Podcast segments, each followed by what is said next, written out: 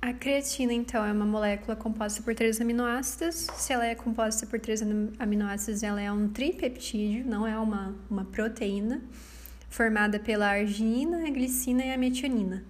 Aí ela é útil porque ela pode ser suplementada, ela diminui a produção de ácido lático.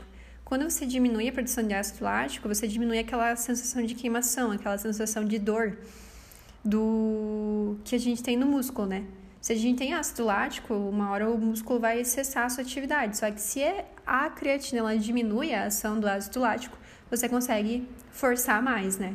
Então, a princípio, aumentaria ali a. Não sei, a, não sei, aumentaria. Você poderia fazer mais. Você poderia estender o seu exercício, digamos assim. E aí, a gente estava vendo a, a diferença entre creatina e a creatinina. A creatinina é a forma com que a creatina vai ser, é, vai ser excretada através da urina. Então, a, a gente tem o grupo amino que vai ser excretado como ureia na, no, no xixi. E a creatina ela é excretada como creatinina na urina. Então é só a sua forma ali de ser excretada.